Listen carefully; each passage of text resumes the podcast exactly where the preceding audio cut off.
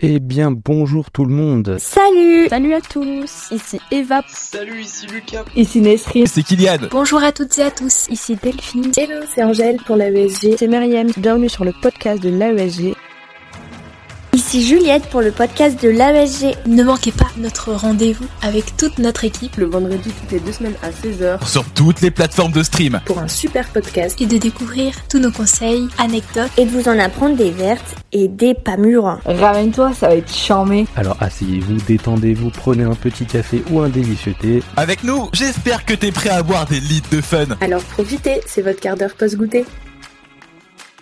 Salut les auditeurs, on se retrouve pour une nouvelle capsule du concept La table des majors. Et aujourd'hui on va parler d'une filière qui étonnamment on retrouve beaucoup de filles et très peu de garçons alors que finalement en fait les deux genres peuvent être représentés dans cette filière parce qu'aujourd'hui on reçoit Oxiane qui est la majeure euh, en maïeutique en sage-femme. Salut Oxiane, comment ça va? Ça va et toi? Eh ben ça va super, il fait un peu chaud là à l'heure actuelle Ouais, enregistre. dans la salle il fait très très chaud. Mais ça va.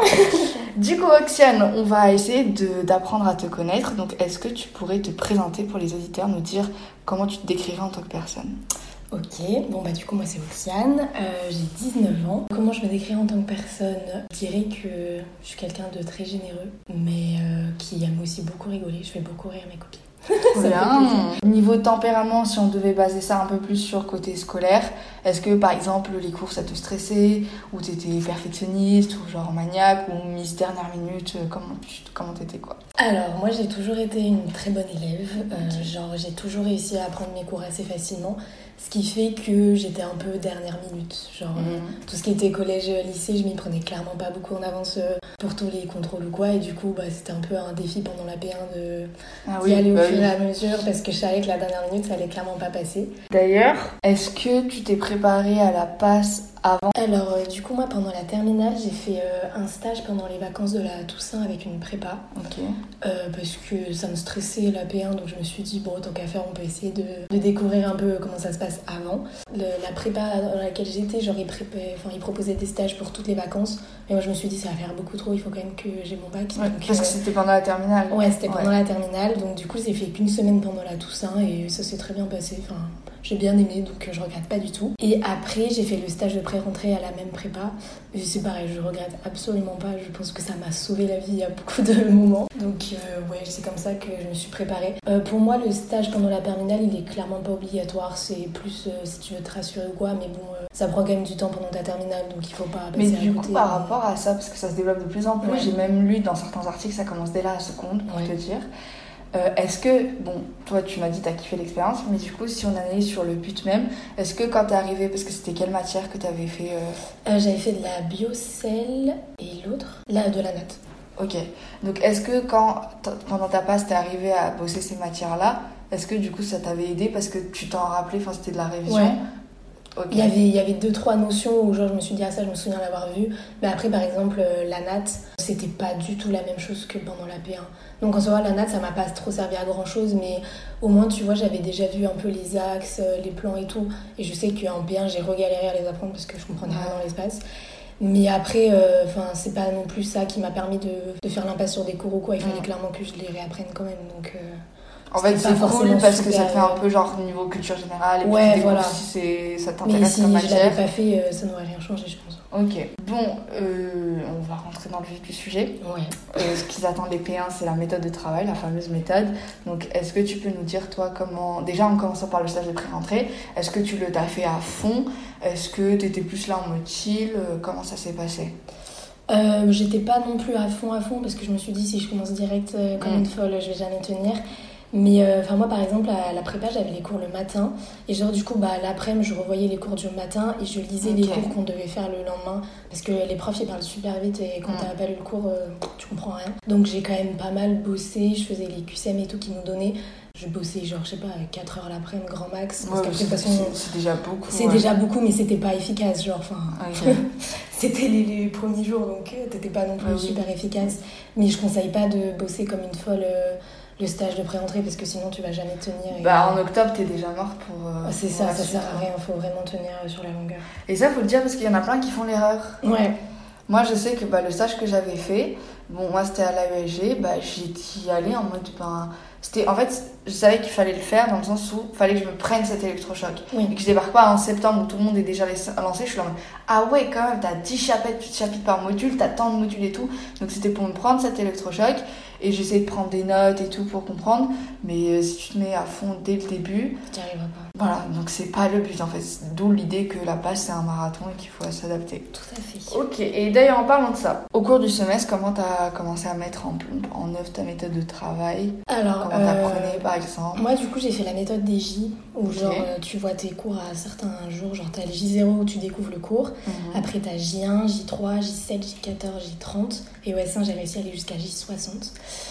Oh, C'était vraiment euh, la biocelle, genre. Du coup, euh, bah, au début, j'ai pris cette méthode-là parce que je savais pas. Enfin, c'est super dur par rapport au lycée où, genre, t'as un emploi du temps machin, Mhm. de savoir quand bosser quel cours parce que c'est à toi de faire ton emploi et du quand temps. on voit les cours d'avant Voilà, tout à fait. Donc, je me suis dit, cette méthode a l'air d'être pas mal. J'ai eu de la chance, j'ai trouvé direct euh, la méthode qui me convenait, mais il y en a plein qui changent de méthode et c'est pas grave de changer de méthode. Si tu vois que ça marche pas, faut mieux changer plutôt que rester borné sur la même méthode. Bah moi j'avais fait la méthode des J, Ouais. mais dès qu'on arrivait mi-semestre vers la fin, ça se cassait la gueule. Ouais. Donc ce que je faisais, c'est que en fait, bah, là sur Notion, j'avais un tableau avec la méthode des J, et à chaque fois que je réalisais le truc, je mettais une barre et je mettais comment je me sens. Comme ça, si je dois faire le J30 d'un cours alors que j'ai le J3 qui m'attend et je Ouais. peux pas faire les deux, bah j'estime que le J30 c'est bon, ça va, je maîtrise, bah je passe à l'autre et je le verrai plus tard parce que c'est quand même compliqué vu qu'on a un emploi de temps Oui, escalier. oui. À un moment, enfin moi en tout cas, ça se cassait la gueule, ça partait en cacahuète. Moi aussi, il y a plein de jours où je me retrouvais avec énormément de cours. Oui. Donc après, genre, tu décales un peu, mais il faut mieux décaler, comme tu dis, euh, les J30 ou enfin les J plus loin que genre un J1 ou un J3. euh, si tu peux le faire le jour même, c'est mieux parce que genre, c'est une étude scientifique qui dit que Oui. quand tu vois les jours, euh, enfin, tes cours à cette euh, période-là, c'est comme ça que ça rentre le mieux. Genre, ça n'a pas été inventé par hasard. Donc. voilà, moi c'est comme ça que je fonctionnais, ça a plutôt bien marché. Et après, euh, je faisais énormément de QCM et d'anal.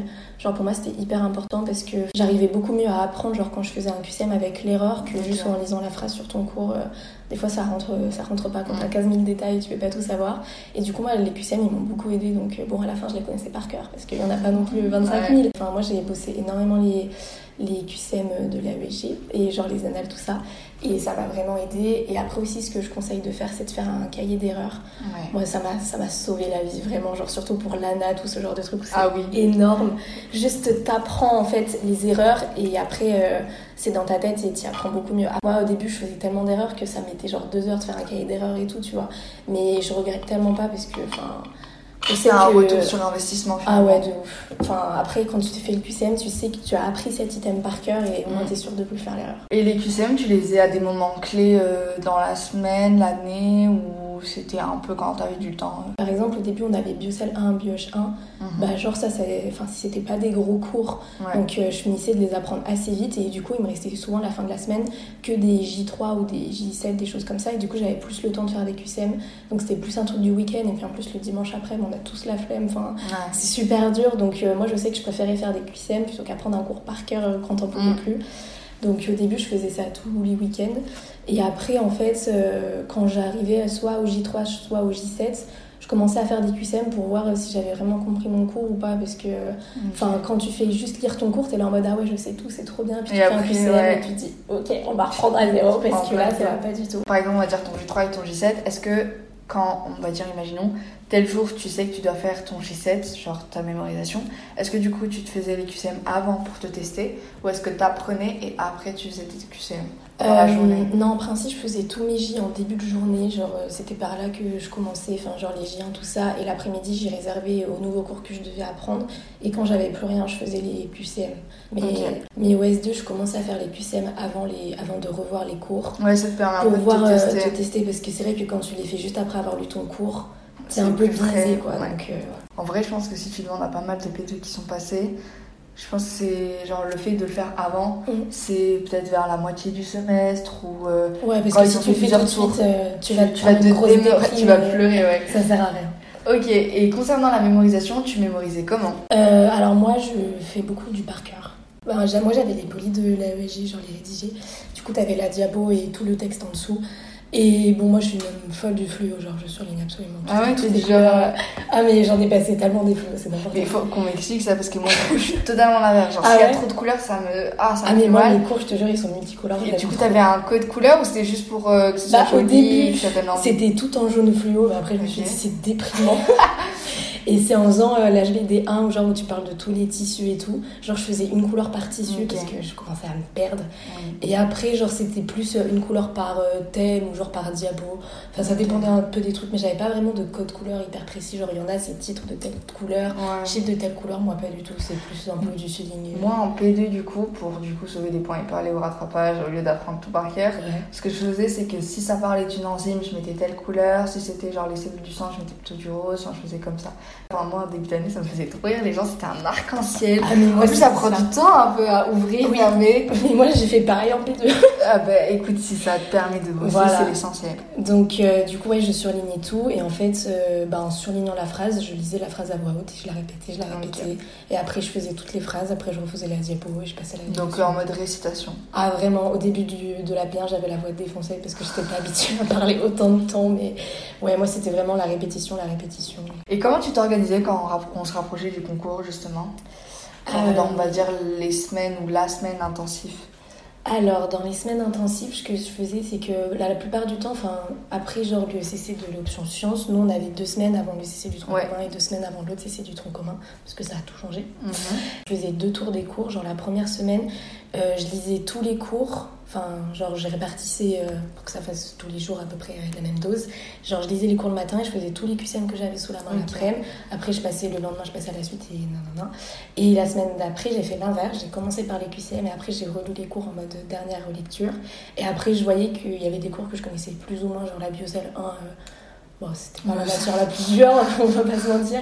Donc celle-là, je l'ai vite un peu laissée de côté. Et par contre, genre tout ce qui était biophysique ou quoi, j'y ai passé plus de temps Ouais. parce que c'est un peu le bordel.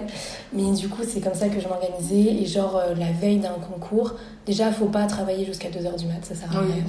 Vraiment Mais moi-même, euh, sans veille de concours ou quoi, à 2h du Oui, matin, voilà. frère, je- ça fait 5 heures que je dors en mode 2h du matin, tu vois. Moi, au S2, c'était pas le cas. Ah ouais après, moi, je, je bossais super bien le soir. Genre, euh, Ah, ok. j'étais super productive le soir. Et alors du que coup, dis-moi, matin, tu... super dur. genre si tu veux, de- devais me décrire un petit peu une journée, Une journée pour qu'ils voient un petit peu à quoi ça ressemble. Euh, alors moi je me levais vers 8h, je commençais vers 8h30, je bossais jusqu'à à peu près 13h pour que je mange et je faisais une pause entre les deux mais j'avais pas une heure fixe, genre ça dépendait quand je finissais un cours parce que j'avais pas envie de couper Ok. un chapitre en deux quoi. Et après je reprenais vers 13h30 ou 14h, ça dépendait de ce que j'avais à faire. Tu mangeais en 30 minutes? Ouais, et ça a passé normal et tout, euh, enfin genre... euh, ouais. Parce que de base, tu manges comme ça ou dû au fait que tout est chronométré en P1 euh, Bon, 30 minutes? Non, c'était clairement la P1. Mais Ah, ok. après, enfin, des fois j'avais la flemme, donc je traînais sur mon téléphone. Donc euh, voilà. Et après, bah, je bossais jusqu'à genre 16h30, 17h, l'heure du goûter. Et puis après, bah, en fait, euh, moi, ce que je faisais, c'est que, entre guillemets, tant que j'avais pas fini tout ce que je devais faire, je me couchais pas. Ah, genre, j'avais pas. Enfin, je sais qu'il y en a plein, genre, c'est vraiment de 8h à 10h, tu fais tel truc de ouais, moi ça. Moi, c'était pas ça, c'était. Enfin, genre, j'avais pas vraiment d'horaire de fin, genre, c'était une fois que j'ai tout fini, bah, je me couchais. Après, des fois, genre, je finissais tôt, du coup, je faisais des trucs sur le lendemain, puis des fois, je finissais plus tard. Mais bon, je conseille pas forcément de faire ça. Moi, ça a marché. Voilà, est-ce que tu arrives à avoir Mm. à ce. Parce que des fois, tu sais, tu programmes des trucs, mais en fait, sans t'en rendre compte, tu programmes trop de trucs par rapport Ah au oui, temps oui, que après, moi, ça Donc, m'arrivait. est-ce que tu arrives à avoir la jugeote de se dire, bon, là, c'est c'est bon, Oui. genre, je vais dormir euh, Après, oui, moi, je, quand je mettais des trucs au stylo, entre guillemets, où j'étais sûre que j'allais le faire. Après, je me disais, si jamais il me reste du temps, je mets deux, trois petits euh, crayons à papier et tout. Bon, au final, tu les, tu les effaces tout le temps. Mais après, oui, enfin, il y a des trucs, euh, si je devais faire tout ce que je faisais, je finissais à 5h du mat. Donc, Oui, euh, c'était pas possible. J'ai décalé le lendemain. Après, c'est c'est pas un problème de décaler quand on n'a pas le temps de finir sur une journée. Vaut mieux y faire le lendemain plutôt que tout faire à la va-vite et que ça sert strictement à rien parce Ouais. T'auras perdu plus de Parce temps. qu'à un moment, t'as atteint un stade où ton cerveau, il devient un peu en mode automatique. donc Ah oui, mais fait, quand, quand il peut. De toute façon, quand ton cerveau il peut plus, tu le sens. Et Oui, tu te dis, bon, bah, je vais ça. me coucher. Oui, voilà. Même si t'as pas fini ton programme, c'est pas grave d'aller se coucher sans, sans avoir fini son programme. C'est beaucoup mieux de dormir pour repartir à zéro plutôt que se forcer à lire un cours où il y a rien qui va rentrer, ça sert à rien. Je suis bien d'accord avec toi parce que moi je suis une grande partisane du sommeil et les gens qui disaient je dors telle heure ou genre j'étais en frère c'est pas c'est pas une nuit ça c'est une sieste genre c'est pas possible tu tiens pas comme ça Et puis, euh, t'as parlé tout à l'heure des sciences cognitives, un peu des études. Il y a plein d'études qui ont montré que quand tu dors pas assez, Ah oui, non mais tu mémorises mal, euh, t'es de mauvaise humeur, t'es plus. euh, genre, bon, là, je parle alors que j'ai fait une nuit blanche hier, mais tu vois quoi. Donc euh, là-dessus, faut vraiment pas jouer avec le sommeil parce que Ouais. après. Enfin, genre, ça se répercute et tu modifies ton cycle biologique et tu te rentres dans un une espèce de cercle infernal Ouais. où vraiment ça va être compliqué. Après, moi, j'ai eu de la chance parce qu'entre guillemets, genre, j'ai réussi à tenir même si je dormais beaucoup moins que d'habitude. Mais il y en a plein qui ont sûrement essayé de faire ça et au bout d'un moment, ils ont complètement pété un plomb et pendant Ouais. une semaine, ils étaient complètement HS. Donc ça sert à rien. Franchement, faut pas pousser les limites de son corps parce que ça va te faire perdre plus de temps qu'autre chose. Et puis, bah, c'est quand même ta santé dont on parle. Il faut Mhm. quand même pas négliger ça. Donc, euh, faites des pauses et dormez, c'est important. Ouais. Tu m'as dit que tu restais tous tes cours, mais par exemple pour les matières où c'est beaucoup plus scientifique. Après, ça dépend des matières. Genre, globalement, j'apprenais tout par cœur, mais après, enfin, je voyais bien qu'au bout d'un moment, ça me cassait les couilles d'apprendre par cœur un truc euh, où c'est juste de la logique. Donc après, à- faut adapter en fonction des matières et il y en a que tu dois plus lire et comprendre et d'autres où tu dois vraiment apprendre parce qu'il n'y a pas de compréhension. Est-ce que euh, t'allais au CEPI, au TT, tout ça? Ouais. Alors, euh, au S1, j'ai commencé à aller à tous les CEPI. Et puis après, je me suis dit, bon, il y en a quand même que je trouve pas très utiles. Après, c'est l'avis de chacun. Genre, il y en a qui Ah, mais- sont allés à tous, il y en a qui sont allés à aucun. Je sais pas comment ils ont fait. Mais Mm. enfin, moi, je sais que par exemple, euh, l'HBD, je suis allée à aucun CEPI. Non, la plupart du temps, euh, j'allais au CEPI, genre euh, tous les CEPI de l'option sciences. Ouais. Moi, je les conseille à fond parce que Ouais. c'est là où tu comprends tout. En plus, ils font des auto-évals, ils corrigent. Enfin, ça, c'est trop bien. Après, les matières où c'était vraiment du par cœur, par cœur, j'y allais pas forcément parce que je savais que ça allait me faire perdre plus de temps qu'autre Ouais. chose. Donc après, ça dépend de chacun. Il y en a qui, en- quand les profs ils, ils récapent un peu le cours au CEPI, ça va leur faire apprendre. Moi, je sais que j'étais en mode putain, je suis en train de perdre deux heures, ça me casse les couilles. Donc euh, après, j'y allais plus. C'est à vous de vous faire votre propre avis. Des fois, les profs ils parlent pendant deux heures et au final, t'as 10, toi. Ouais, c'est ça, moi qui t'as ai 10 j'ai minutes qui sont importantes. Oui, c'est vraiment, j'ai du mal avec. Sachant que avant, euh, quand j'avais débarqué à Grenoble, on m'a dit euh, c'est tout en distanciel, presque tout. J'étais un de mes frères, euh, moi j'ai besoin de poser des questions, j'ai besoin de voir le prof et tout. Et puis en fait, je me rends compte que non, pas du tout. Je trouve que c'est beaucoup plus intelligent de travailler par toi-même, ce que le prof va dire en deux heures, tu vois en 30 minutes, Ouais. que de te retrouver là à avoir une écoute passive. Et tu dis, ouais, moi à des moments, genre j'étais en mode, oh trop bien, là il a fait un truc trop bien et tout. Et puis après, le prof il cherche ses mots et ça devient tout d'un coup lent et t'es là, mais qu'est-ce que je fous là quoi Ah mais moi je me suis endormie à pas mal de CEPI. hein, Ah ouais vraiment. bah après déjà bon forcément il y avait la fatigue et puis enfin des fois il y a les profs t'as envie de dire mais tu peux parler plus vite ou dire des choses Oui. importantes parce que là ça fait 10 minutes que tu cherches tes mots. Mm. J'ai pas que ça à faire quoi donc Vu que tu récitais, Ouais. tu es resté chez toi, ouais j'imagine. j'étais chez moi. Ok. Parce que Donc, oui euh, du coup moi je suis jamais allée à la BU parce que Jamais, jamais? J'y allais de temps en temps avec une de mes potes quand genre euh, elle me filait les CCB de sa prépa. Parce que moi, du coup, j'étais à la FSG pendant toute l'année. Et euh, du coup, bah, genre, c'était style la semaine avant le CC, genre, on se retrouvait à la BU, on faisait les, on faisait les CCB, genre, pour se mettre vraiment dans les conditions, on réservait Ouais. une salle avec un tableau et tout. Ah, trop bien. Ouais, donc c'était les seules fois où j'allais à la BU. Mais sinon, euh, vu que bah, je parlais tout le temps, je parlais non-stop, la BU, c'était pas pour moi. Et puis, enfin, ça me allait me faire perdre du temps dans les transports et tout. Alors que chez moi, j'arrivais très bien à bosser. Donc, euh, je me suis dit, Bah, autant tant rester chez moi. Du coup, t'étais chez tes parents Ouais, moi, j'étais chez mes parents. Ok, donc t'as pu avoir un peu le soutien familial. euh, Complètement. Moi, Ouais, je, faisais, je faisais rien à la maison, c'était juste euh, T'apprends. bosser les cours, vraiment. Ok, bah tant mieux. Quand t'arrives, enfin, moi je sais qu'avant de rentrer dans la passe, je m'imaginais un petit peu comment j'avais bossé en terminale et qu'est-ce que je pourrais du coup faire euh, la translation avec le contexte de passe.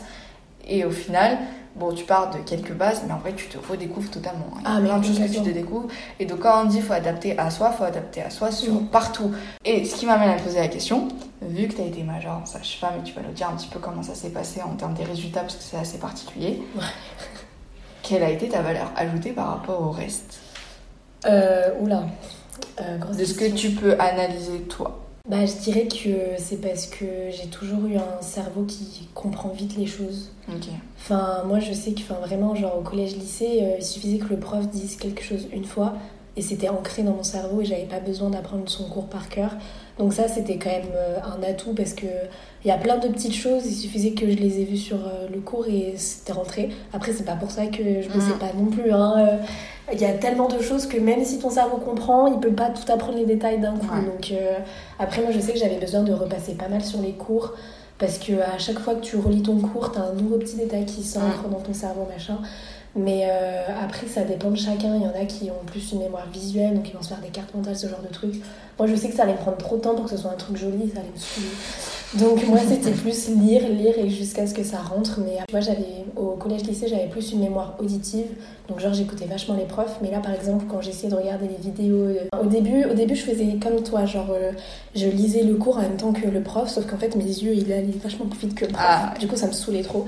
Donc après, il y a plein de vidéos que j'ai pas du tout regardées, sauf qu'il y a un truc que je comprenais pas, genre j'écoutais tel diabo parce que des fois sur les rédigés, euh, tu comprenais pas l'intonation de la prof et tu comprenais que dalle. Donc après, je regardais de temps en temps des diapos, mais il y a, il y a plein de cours que j'ai jamais regardé une seule fois. Et après, enfin, ça, ça dépend de chacun. Il y en a qui les ont tous regardés, et tant mieux pour eux si ça a marché. Moi, je sais que c'était clairement pas ce que je voulais. Donc... Mm. Et d'ailleurs, c'est particulier parce que tu me dis que tu bossais sur les rédigés, Ouais. alors que généralement les pères ils bossent sur les fiches de cours. Du coup, euh, moi je m'interroge, euh, vu que le rédigé c'est pas concis dans le sens où c'est vraiment mot pour mot ce que dit le prof, mais du coup en mode s'il dit euh, nous allons voir, non, non, non, c'est écrit nous allons voir, ça te perturbait pas, t'arrivais à que ce soit compact dans ta tête? Euh, oui, après, enfin, c'est sûr que c'était chiant alors quand il faisait des phrases complètement hors contexte.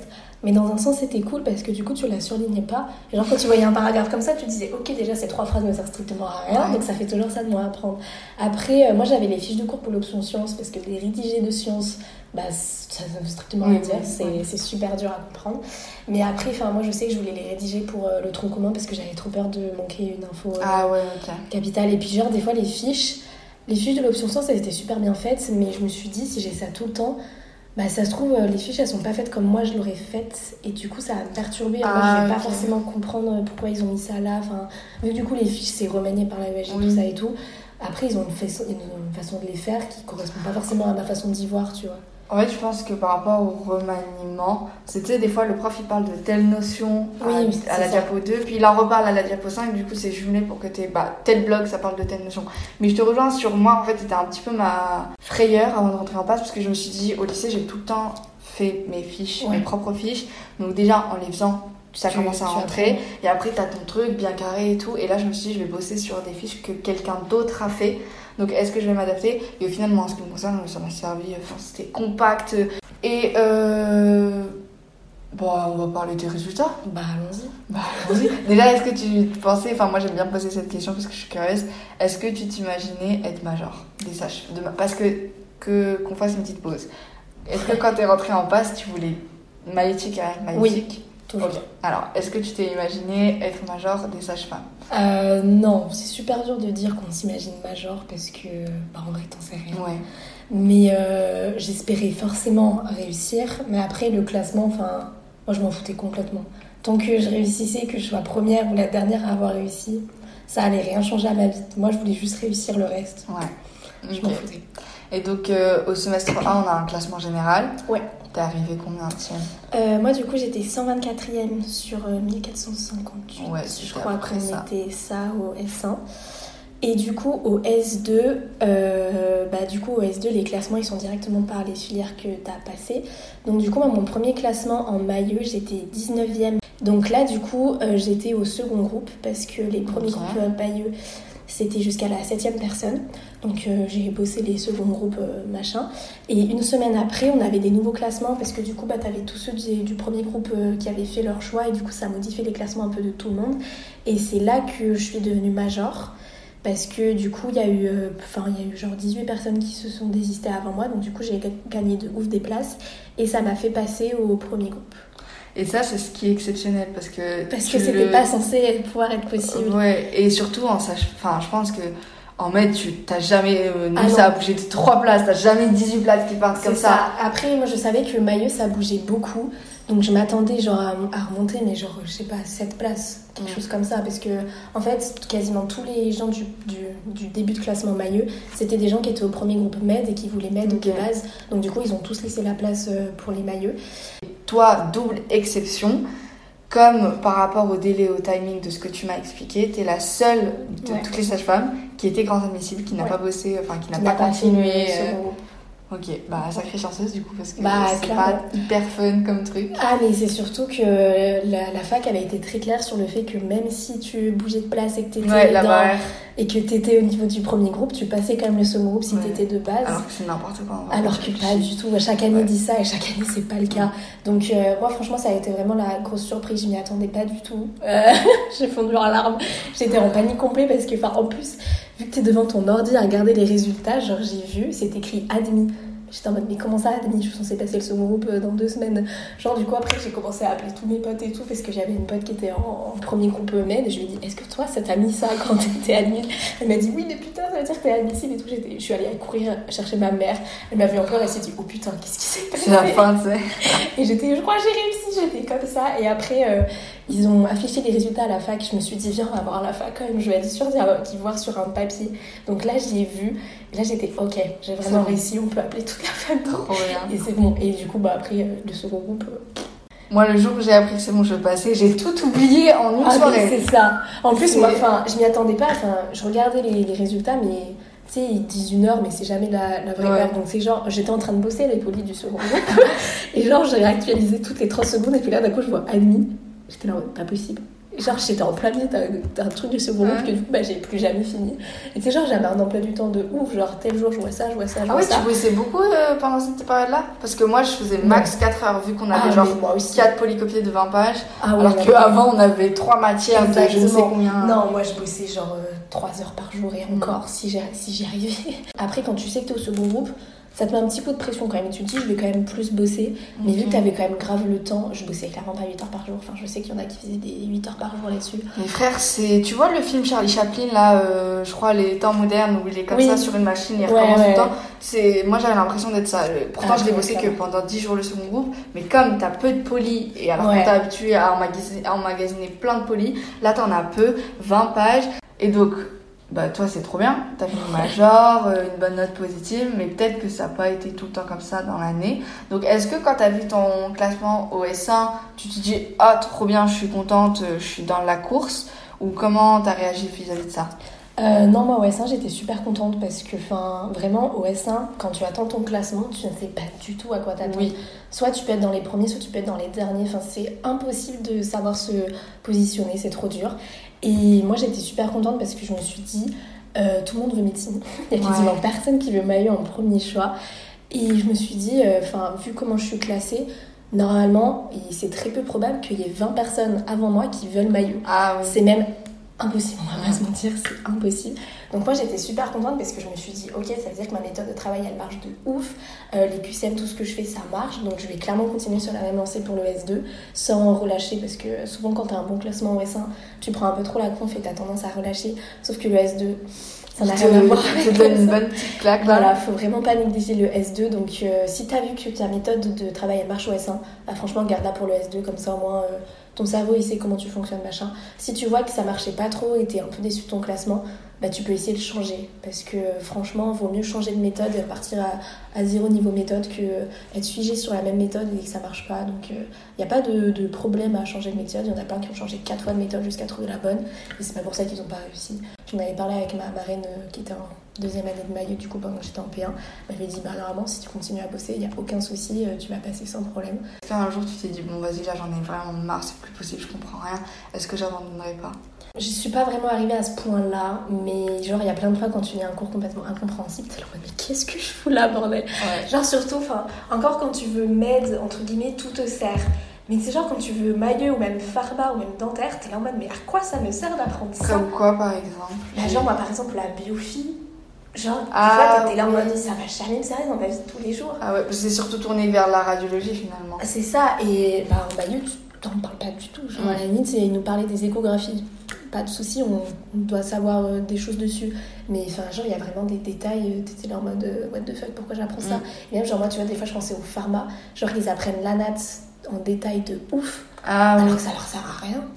Ouais. Mais après, c'est comme ça. Enfin, la B1, elle a toujours été comme ça, ça va pas changer. Mais des fois, t'es là en mode, mais pourquoi ils m'emmerdent avec ça Moi, je veux juste faire des accouchements, laissez-moi tranquille. Et du coup, euh, toi, t'avais passé que magnétique ou tu t'avais passé aussi d'autres épreuves Euh, alors je m'étais inscrite aussi en med parce qu'à la base je voulais bosser med, pas parce que je voulais aller en med, j'ai jamais voulu aller en med, mais plus c'est pour faire plaisir à mes parents parce qu'ils Ah. m'ont dit c'est jamais fait med, si ça se trouve tu vas vouloir. Donc je me suis dit bon allez tant qu'à faire, je m'inscris, ça me change rien.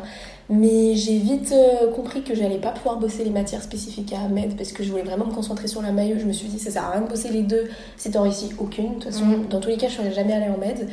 Donc je me suis inscrite au concours, j'ai passé le concours quand même, mais j'avais pas, j'avais pas lu euh, l'anneau ni euh, la physiomède. Donc bon, bah, pendant ces épreuves-là, c'était du pif complet. Et t'as été cla- classée combien en med Euh, en med, j'étais 152. Ok. Donc en vrai, euh, avec le second groupe, t'aurais pu remonter. Bah, j'étais au second groupe de med, donc en soi, ça, ça aurait été possible, mais c'était clairement pas ce que je voulais. Ouais.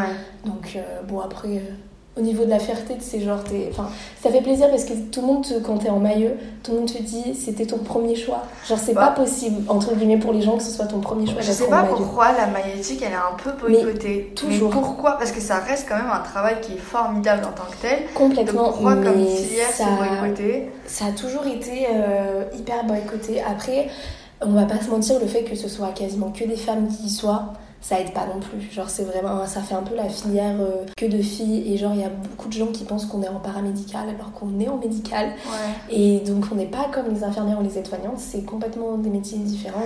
On en parlait avec ma grand-mère qui voulait elle-même être sage-femme à son époque. Elle me dit mais fais-le et tout. J'étais en mode, en fait, mamie, euh, comment te dire?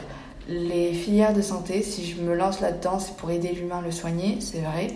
Mais on va pas se mentir, les sages-femmes en termes de politique et de, finance, de financement, vous êtes autant exploités, voire plus que les médecins, et pourtant vous gagnez beaucoup moins. Oui. Et au bout d'un moment, il va falloir penser à ton avenir, à vouloir nourrir ton foyer et tout. Et donc je me disais, la filière me plaît pas, me plaît pas plus que médecine. À la limite, si je veux m'en rapprocher, je fais gynécologie. Et surtout, pourquoi il y a cette différence salariale qui est énorme? Ah, mais complètement. Genre, ça, c'est.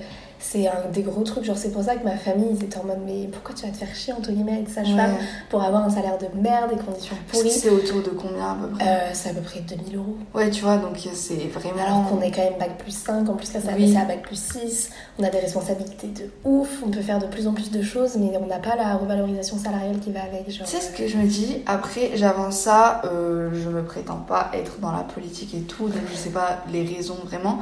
Mais je me dis, vu que c'est une filière qui. euh, bon, les filières de santé, il y a beaucoup de femmes, généralement c'est la majorité. Mais là, on est vraiment Oui. sur une quasi-exclusivité.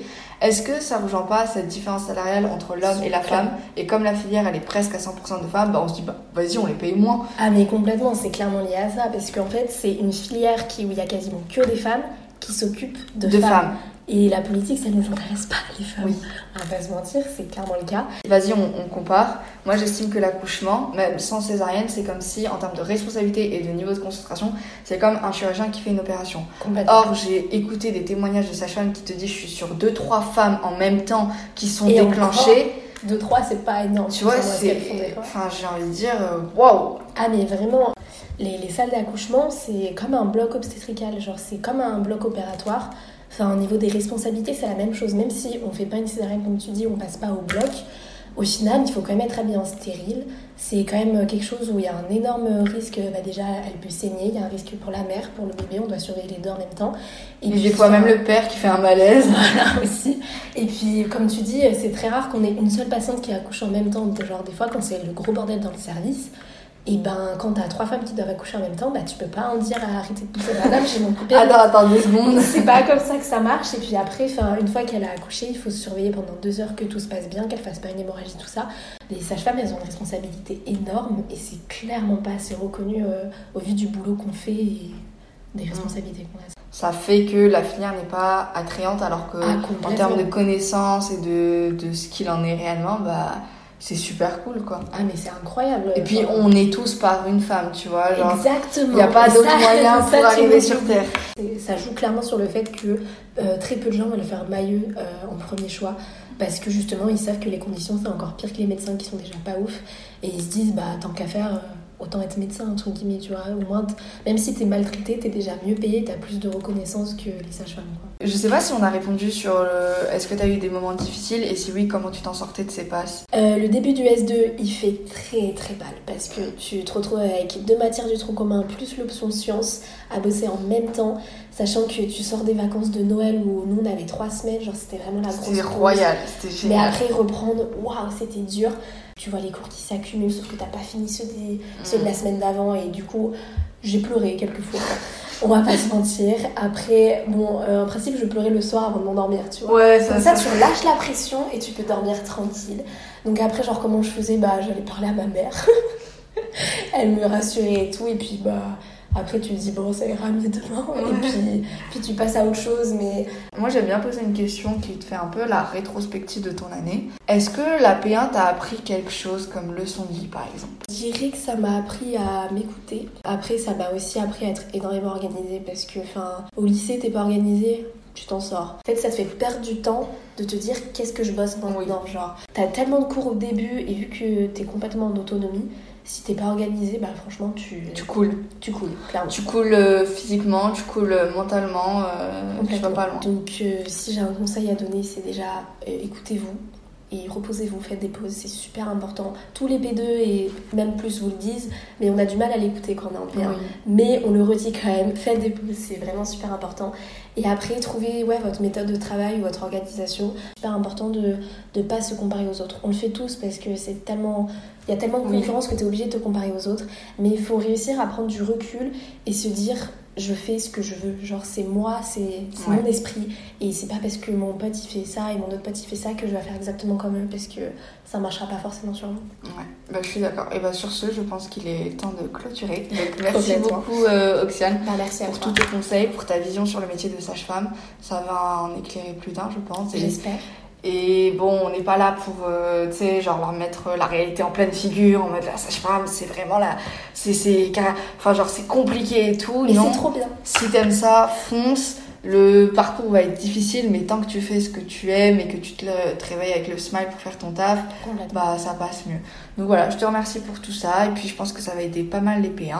Et puis euh, bah nous on se retrouve pour une prochaine capsule, toujours sur le concept la table des majors. Bye bye Salut